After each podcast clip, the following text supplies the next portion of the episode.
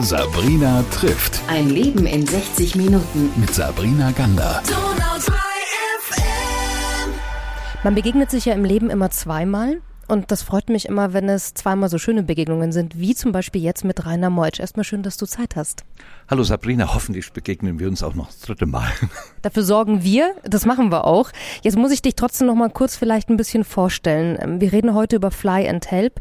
Das ist eine Stiftung, die du vor einigen Jahren gegründet hast. Vielleicht kannst du kurz und knapp noch mal die Geschichte, die dazu geführt hat, erzählen, weil ich glaube, dass du es am allerbesten kannst. Ja, Sabrina, ich hatte einen Vater gehabt, der Busunternehmer war und ich war auch am Anfang bei ihm drin und habe mich dann selbstständig gemacht mit Berge und Meer mit einem Freund zusammen und dieses Unternehmen zur Nummer eins in Deutschland gebracht im Reisesektor. Dann aber die Sätze meines Vaters von, wo ich damals noch Jugendlicher war, wenn ich mal später Rentner bin, dann reise ich, schaue mir Sydney an, New York oder San Francisco.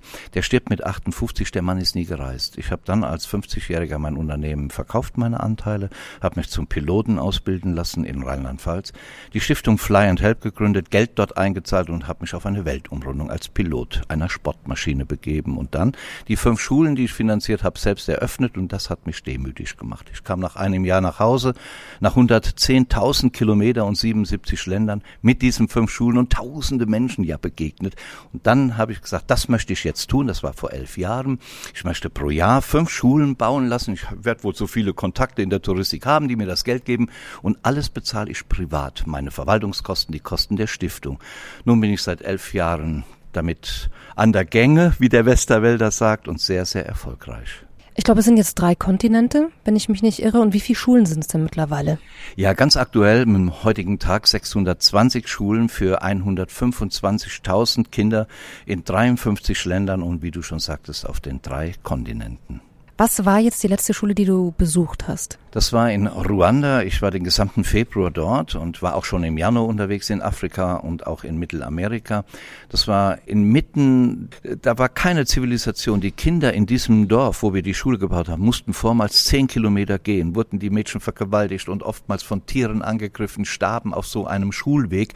Und da bauten wir in Ninavimana eine Schule für 300 Kinder, dass sie nicht mehr diese zehn Kilometer machen mussten. Und ich dachte, die 300 Kinder empfangen uns, aber es waren 1300, die uns empfingen. Und dann hat ganz spontan aus meiner Reisegruppe jemand gesagt, ach komm, ich gebe 60.000 Euro, baue noch eine Schule mit vielen Klassenzimmern, dass alle Kinder jetzt einen Schulplatz bekommen. Das hat mein Herz unglaublich erfüllt. Das ist auch der Lohn meiner Arbeit, weil ich ja doch alles selbst bezahle. Aber das, was ich dann zurückbekomme an Glückseligkeit, das ist mit keinem Geld aufzuwiegen. Man könnte auch sagen, du hast eine Erfüllung gefunden.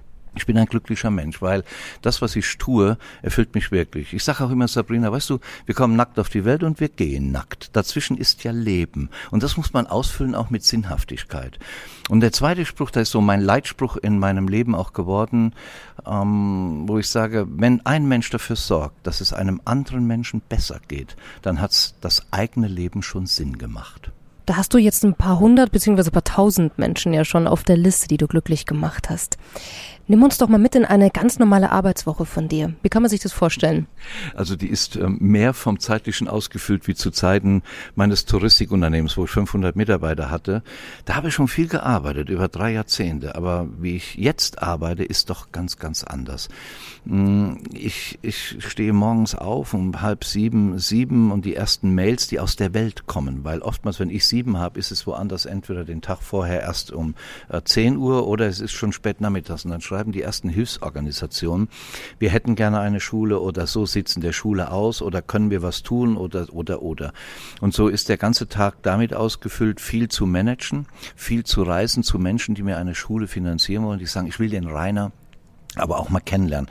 Wenn jetzt zum Beispiel aus deinem Podcast jetzt jemand sagt, Sabrina trifft, du hast den Meutsch getroffen, kann ich den mal kennenlernen, weil ich habe ein erfolgreiches Unternehmen oder ich werde 75 oder ich habe Geld, möchte gerne eine Schule finanzieren, dann komme ich zu diesen Menschen hin und rede mit ihnen. Wie passiert denn ein Schulbau? Ein Antrag wird dann fertig gemacht, man sieht, wie die Schule sein soll, wo sie sein soll. Der Spender kann sie dann selbst entscheiden, wo er bauen will. Er kriegt immer ein paar Vorschläge. Wir haben aktuell 300 Anträge vorliegen von Organisationen in den Ländern, die gerne eine Schule für die Kinder hätten. Nun, und dann unterhalten wir uns und wenn dann das sichergestellt ist, dann nimmt das so seinen Lauf. Es nimmt den Behördengang und dann bauen wir und der Spender wird immer vom Fortschritt des Baus auf dem Laufenden gehalten. Bis hin zur Einweihung, wo er entscheiden kann, ja, ich komme selbst mit und ich mache das mal und schneide das Band durch. Und oft fahre ich selbst auch mit. Ich habe 350 Schulen bisher selbst eröffnet. Und dann sehe ich die Tränen in den Augen des Spenders und dann denke ich immer abends, Sabrina, ja, du hast das richtig gemacht. Er ist glücklich, aber ich auch. Wenn jetzt jemand zuhört und sagt, ich möchte das auch, wie viel kostet denn eine Schule? Du, eine Schule kostet in der Regel um die 50.000 Euro. Darin eingeschlossen ist ein Bau, der meist nach den UN-Sicherheitsnormen gebaut wird. Also nicht Pappe oder irgendwelche äh, Billigbauweisen. Das ist richtig stabil. Viele Deutsche, die ich schon mitgenommen habe auf meine Reisen durch die Welt, die sagen, in Deutschland würde diese Schule 5 Millionen kosten. Es sind mehrere Klassenräume, die gebaut werden. Morgens gehen 35 Kinder in einen Klassenraum, nachmittags 35 andere, bekommen mittags eine Mahlzeit. Und die Schule ist natürlich ausgestattet auch mit Schulmöbeln und mit einer Wasseraufbereitungsanlage und die Toilettenanlagen, dass nicht 200 Kinder auf eine Toilette müssen. Bauen wir also Kabinen für Mädchen und nach Jungs getrennt. Und sie bekommen eine Schulkleidung. Das Wichtige ist auch, dass sie die Mahlzeit mit das bekommen. Das motiviert die Eltern dann auch oft, ihre Kinder in die Schule zu schicken, weil sie die einzige Mahlzeit dann dort haben.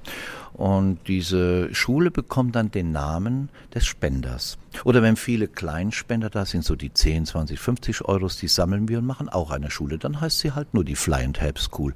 Aber wenn Lieschen Müller mit ihrem Ewald Geld gibt für den Bau einer ganzen Schule, dann wird auf dem Schild auch stehen, powered by Lieschen Müller und Ewald. Was auch immer der Spender da drauf haben möchte. Aber das machen wir. Und die Schulen werden so gebaut, dass sie 40 Jahre plus X halten.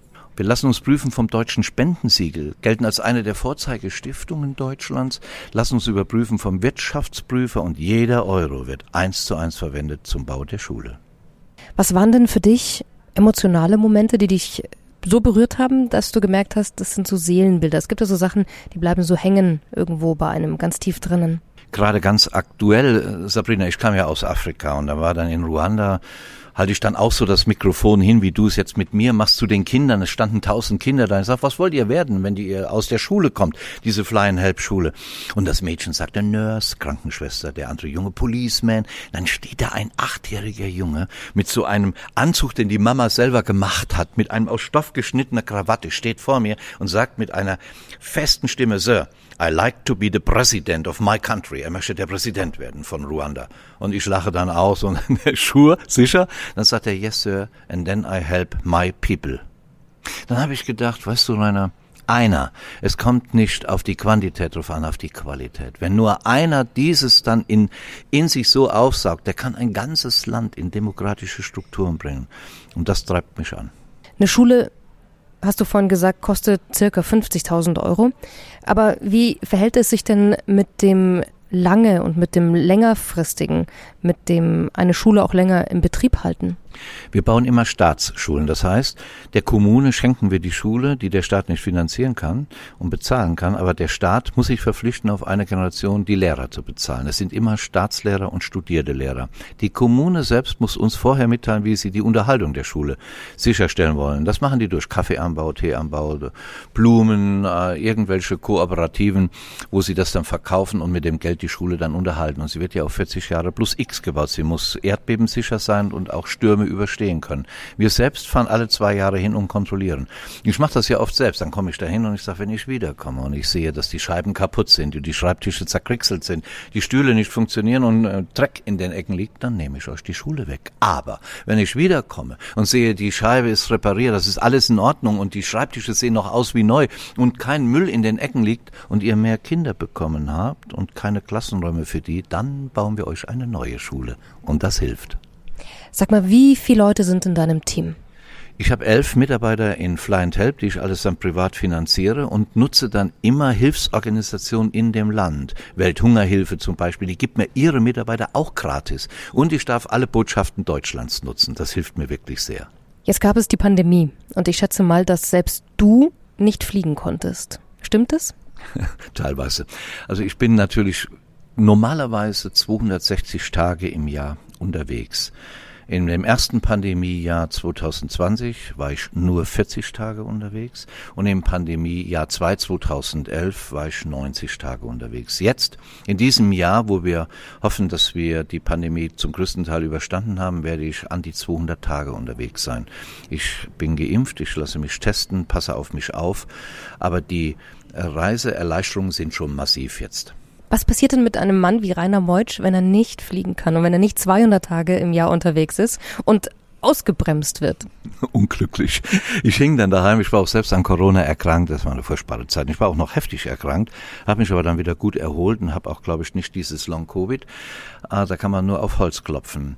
Ich habe dann in dieser Zeit mir nochmal Gedanken gemacht, um, ich bin ja über 60, wie, wie es dann weitergeht. Und dann habe ich festgestellt, ich möchte das so lange machen, wie der liebe Gott mir die Gesundheit erhält, solange wie ich Unterstützer habe, wie zum Beispiel äh, dich mit deinem Podcast und deinem ganzen Bekanntenkreis oder andere Menschen, die mich unterstützen und solange wie mir das auch selbst Freude macht. Und diese Glückseligkeit, die bekomme ich eben bei diesen Schuleröffnungen. Das macht mich glücklich. Abends sitzen wir dann oft auch mit den Reiseteilnehmern, die ich mitnehme. Man kann also mit mir reisen, so 12, 13 Mal im Jahr, dann sitzen wir dabei bei Cola oder Wein oder Bier, lassen den Tag Revue passieren, das Ganze verarbeiten. Und manchmal am schlimmsten für mich ist, wenn ich dann alleine einschlafe abends, dieses in alleine sein. Dann bist du ja doch, vorher hast du die Menschen um dich herum und dann abends, nachts schläfst du dann doch alleine. Das, das ist manchmal das, was ich so bedauere. Aber im Prinzip ist jede Stunde mit Glück erfüllt in meinem Leben. Im September 2020, lieber Rainer, ist ja was ganz besonders Schönes passiert. Du hast das Bundesverdienstkreuz verliehen bekommen. Wie hast du denn davon erfahren? Also wie erfährt man denn davon, wenn man so eine große Ehrung bekommt? Ja, man muss empfohlen werden. Ich habe mal gehört, in den Statuten äh, beim Bundespräsidenten steht, dass man mindestens zehn Jahre eine nachhaltige Arbeit zum Wohle äh, der Menschen gemacht hat. Und das sind sehr strenge Regularien, wenn man ein Bundesverdienstkreuz äh, überreicht. Und es gibt mehrere Gremien, die darüber dann im Vorfeld entscheiden. Und der Bundespräsident selbst unterschreibt später die Urkunde und überreicht sie dann auch und man wird dann empfohlen. Und ich habe gehört, dass es sehr viele gaben, die das dort beim Bundespräsident empfohlen haben, mir diesen Preis zu überreichen. Mich hat es erreicht im Auto. Kurz bevor ich einen Bahnhof erreicht habe, rief das Bundespräsidialamt aus Berlin an und sagte, Herr Meutsch, hätten Sie am 9. 9. Zeit wofür der Bundespräsident möchte gerne das Bundesverdienstkreuz dann überreichen. Dann habe ich erst mal durchgeatmet weil das ist ja ein Preis, den die Bundesrepublik vergibt und ich bin ja mit Herzen Deutscher und mit Herzen Weltbürger. Ich bin ja gerne in der Welt und werbe auch für mein Land, wo ich ja auch glücklich drin lebe und wir haben ein wunderbares Land mit, mit den Menschen, mit der Natur, mit all dem, was wir uns aufgebaut haben. Da war ich schon stolz und ich habe glaube ich, schon na, eine Träne vergossen, wie man mir das gesagt hat. Das glaube ich sofort. Das macht aber auch was mit Fly and Help, schätze ich mal, oder? Dass es auch da nochmal einen Bekanntheitsschub gab. Ja, ich sehe Fly and Help ja als Hilfsorganisation, die Schulen in den, in den Entwicklungsländern baut, als Institution, wo jeder mitmachen kann. Ich sehe mich mehr als Bilderrahmen, äh, der das alles zusammenhält. Gell? Und Gott sei Dank habe ich meine Firma erfolgreich verkauft und kann mir das auch erlauben. Ich habe Geld für zwei Leben, Sabrina, aber ich habe auch nur eins, wie jeder. Und das ist auch gut so. Und der andere Part des Geldes geht an die Kinder zurück damit die ein gutes Leben leben können. Und da drin, jeder, der was hilft, ist ein kleines Mosaiksteinchen. Und diese Mosaiksteinchen letztlich ergeben dieses Gesamtbild. Und jeder kann ein kleines Mosaiksteinchen da drin sein. Und ich sehe schon, dass der Bilderrahmen entsprechend groß genug ist. Du hast mir heute ähm, Sachen mitgebracht, auch was ich süß finde, Flyer und, und eine DVD von dieser Weltreise.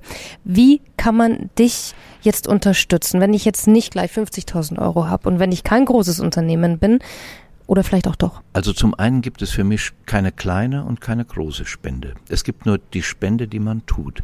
Wenn ein Kind mir während meiner Veranstaltung irgendwo, wo ich in Deutschland unterwegs bin, fünf Euro gibt und sagt, für die Kinder in Afrika oder was auch immer. Oder wenn ein Mensch mir sagt, ich habe ein gutes Unternehmen und gebe ihnen 50.000 zum Bau einer Schule, hat für mich den gleichen Wert, weil dieser Mensch, das Kind oder der Mann, hat sich im Kopf damit auseinandergesetzt, wie er anderen Menschen helfen kann, immer nach seinen Möglichkeiten. Deshalb es für mich auch kein Schwarz und Weiß und Gelb und Rot. Jeder, der solch eine Hautfarbe hat, muss in unsere Schule gehen dürfen, genauso wie die Religion. Ob ich den, an den Islam glaube, an den Hinduismus, am Buddhismus oder an den Christentum oder Naturreligion oder oder. Wenn die Kommune es nicht akzeptiert, akzeptiert, dass alle Kinder, ob sie behindert sind oder welche Handicaps sie auch immer haben, nicht in die Schule dürfen, dann bauen wir nicht. Das, das ist mir wichtig, dass die Menschen sind, wie ich eben eingangs sagte, eh alle gleich. Wir kommen gleich auf die Welt und wir gehen so, wie wir gekommen sind.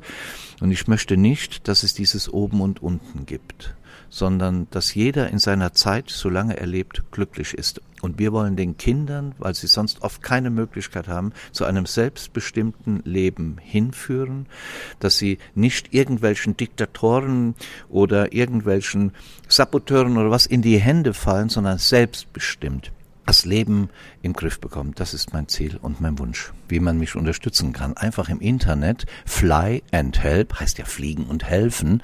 Ist also ganz einfach, wenn man da drauf klickt, wenn man einfach Fly and Help in Google jetzt eingibt, kommt man auf unsere Adresse. Da ist ein Infoformular.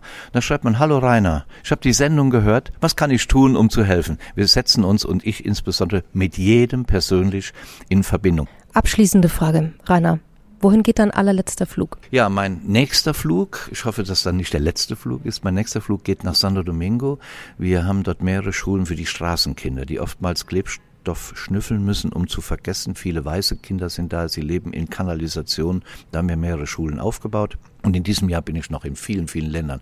In Äthiopien, Tansania, in Kenia, Namibia, Südafrika, in Kambodscha, in Vietnam, in Sri Lanka, in Indien, in der Dominikanischen Republik, in Peru, in Costa Rica. Ich glaube, ich habe kein Land vergessen. Ach ja, sind noch viele Reisen. Packen wir es an. Vielen, vielen Dank, Rainer. Auf dass du noch jahrelang diese Energie hast, diesen Spaß und noch wahnsinnig viele Kinder davon profitieren dürfen. Danke dir. Danke dir, Sabrina, dass ich die Möglichkeit hatte, in deinem wunderbaren äh, Podcast und Sendung Gast sein zu dürfen. Sabrina trifft. Ein Leben in 60 Minuten. Mit Sabrina Gander.